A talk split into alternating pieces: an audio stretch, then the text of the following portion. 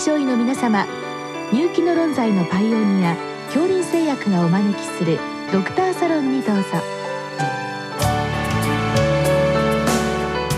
今日はお客様に東京都健康長寿医療センター認知症支援推進センター長伊藤海さんをお招きしております。サロンドクターは順天堂大学教授池田志学さんです。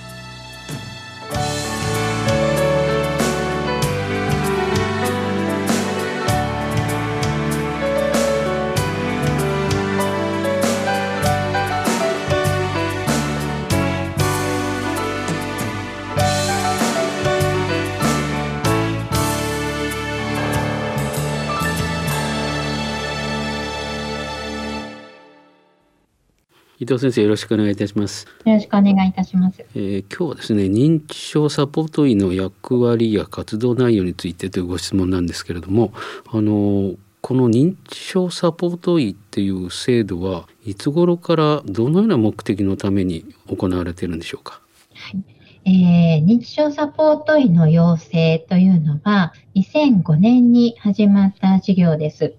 養成が始まった背景といたしましては、認知症の方が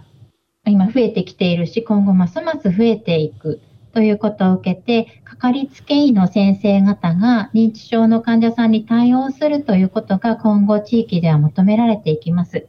ですけれども、これまで認知症医療っていうのは一般にあの先生方からどちらかといえば敬遠されてきた領域です。なので、まずはかかりつけの先生方の認知症対応力を向上させるということが課題になりまして、なので認知症サポート医は、はじめはかかりつけ医の認知症対応力向上を目的とした講習を行うものという位置づけでした。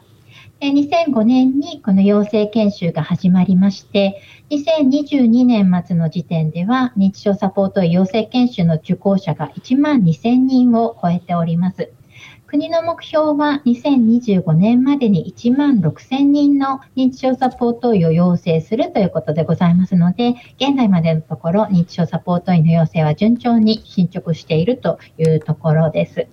この認知症サポート医っていうこれはライセンスなんでしょうか？これはどのように指定されるんでしょうか？はいえーと、認知症サポート医になるためには、例えば学会の専門医が必要だというようなことではないんです。認知症サポート医の養成研修事業の実施主体は都道府県と指定都市で、この都道府県と指定都市が国立長寿医療センターに研修を委託しているという形です。なので、これを受講する方たちというのはですね、都道府県とか指定都市の長が、都道府県や指定都市の医師会と相談をして、で、この先生なら認知症サポート医の役割を適切に担ってくれるだろうと認めた医師を国立長寿医療センターが行っている研修を受けに送るというような形になっております。その研修はどのぐらいの期間必要なんでしょうか、えっ、ー、と、もともとは2泊3日の会場型研修でございましたけれども、このコロナ禍になってから e ラーニングとオンラインでのグループワークになっております。じゃあ逆にあの、まあ、受けやすくなったということなんですね。そうですね。あの、そのように思います。それでまあ受講して、えー、終了証が出てきてでサポート医っていうことになるんですけれども、はい、あの実際このかかりつけ医の先生とこうサポート医はどのようにつながっていくんでしょうか？例えば、えー、市役所にあのかかりつけ医の先生の名前と連絡先が書いてあるとかそんなことでかかりつけ医の先生は相談されるんでしょうか？はい。認知症サポート医の名簿を例えば東京都はホームページで公表しております。そのような自治体が他にもあると思います。それから多くの区市町村で区役所の高齢担当課とか、それから地域包括支援センターがサポート医の名簿を持っていらして、ご自分たちももちろん活用されるし、あの、窓口に相談に見えた方に、お近くのサポート医の先生をご紹介するということもできますし、もちろんかかりつけ医の先生から、お近くの、あ患者様の住所に近い、あの、サポート医の先生のご紹介を望まれれば、そのようにご案内されていると思います。あのそれからまあかかりつけ医の先生が相談されるということなんですけれども実際に認知症サポート医の先生のあの活動内容はどのようなものなんでしょうか？はいと先ほどお話しいたしましたように、もともとはかかりつけ医の認知症対応力向上を目的とした講習を企画して運営していくのが認知症サポート医の役割とされていました。なので、認知症サポート医の養成が始まった2005年の翌年、2006年からかかりつけ医認知症対応力向上研修が始まりまして、この講師をなさっているのは、今でも認知症サポート医の先生です。で、じゃあ、かかりつけ医は認知症医療にどのような役割を求められているのかというと、一つは日常の医学的管理です。で、もう一つが認知症を早期に発見して早期に対応していくこと、それから本人やご家族を支援することとか、それから地域の中の多職種連携、医療連携も含んでそういうものがあります。で、これに対して認知症サポート医がかかりつけ医の先生をサポートして診療のアドバイスを行うっていうことが期待されています。でもちょっとかかりつけ医の先生はそういう経験があんまり終わりではないと思うんですよね。そういう意味では、はい、あのすごくハードルを下げておいて気楽にこのサポート医の先生とあのコミュニケーションを取らなきゃいけないんですけども、はい、実際にはそういう感じになってるんでしょうか？そうですね。医師会に入ってらっしゃる心理の先生多いと思うんですけれども、同じ医師会の中の認知症サポート員の先生とは、まあ、連絡が取りやすいとか、あるいは、かかりつけ医認知症対応力向上研修の講師だった先生として面識があるとか、病診連携って言われてますけれども、例えば大学病院の先生と診療所の先生がお親しい先生ももちろんいらっしゃいますけれども、多くは顔の見えない関係の中、もう少し地域性がありますので、お互いを知っている先生で、もう少し気軽にご相談できればというような構想があるんだと思います。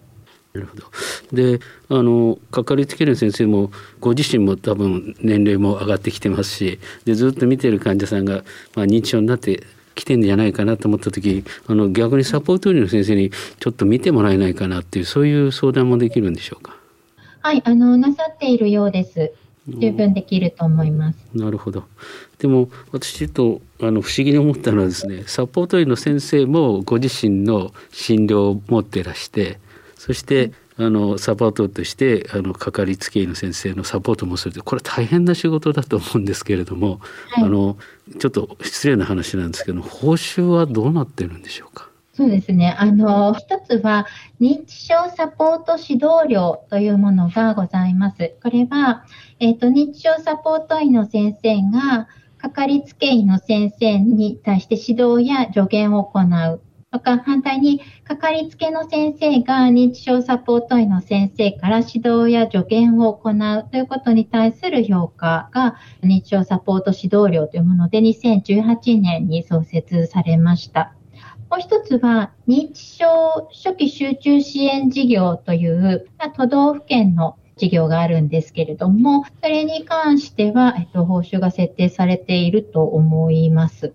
で十分にあの制度の中に位置づけられて診療報酬がついているかというと、そらくあのそこはまだまだ今後の課題でして、どちらかというと、地域のリーダーになってくださって、その地域の認知症支援体制を一緒に作っていこう、それを引っ張っていこうっていう、なんというか、心意気で引き受けてくださってるのかなというのが、あの、身近な認知症サポート医の先生方を見ていて感じることです。なるほど。地域医療に貢献する、あの、その心で、えー、やられているというですね。あの、認知症サポート医の大きな役割として、あの、かかりつけの先生の、あの、サポートもそうなんですけれども、地域のリーダーになる。地域のリーダーになって、認知症の医療、介護に関わる専門職の支援をしたり、住民に対する普及啓発活動をしたり、あるいは地域包括支援センターなんかを中心にした多職種の地域連携を推進していく役割というのが期待されているので、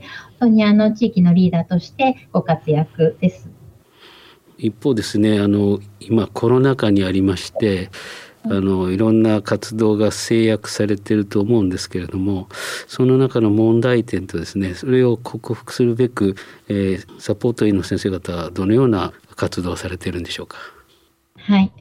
認知症サポート員が地域づくりに関わっていくっていうことで、例えば認知症カフェに関わるということが期待されているんですけれども、ご存知の通り今、あの、たくさんの認知症カフェがコロナ禍で休止になったり、まあ、再開したんだけれども、また休止になったりということを繰り返していて、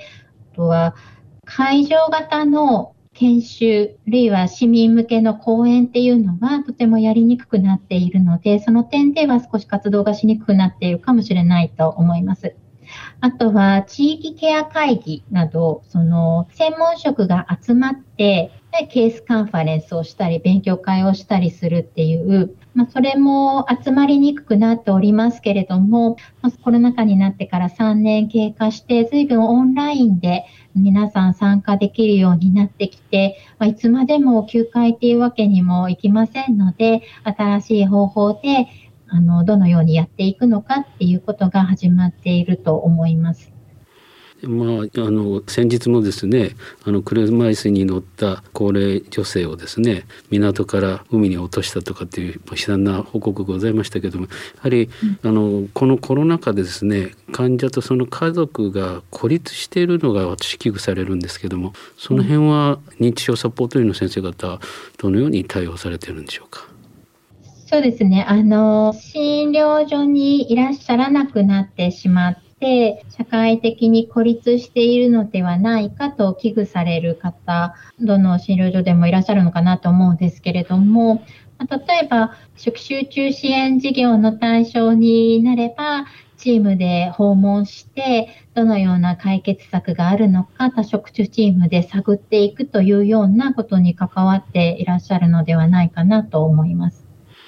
はりこのコロナ禍におけるですねあのチーム医療のリーダーって本当に難しい局面にあるかと思いますけれどもあのぜひですねあの地域のためにあの頑張っていただければと思います。今日はありがとうございました、ありがとうございました。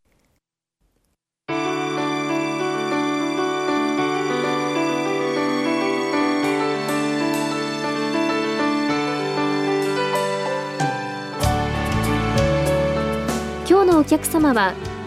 東京都健康長寿医療センター認知症支援推進センター長伊藤海さん。サロンドクターは順天堂大学教授池田志学さんでした。それではこれで恐林製薬がお招きしましたドクターサロンを終わります。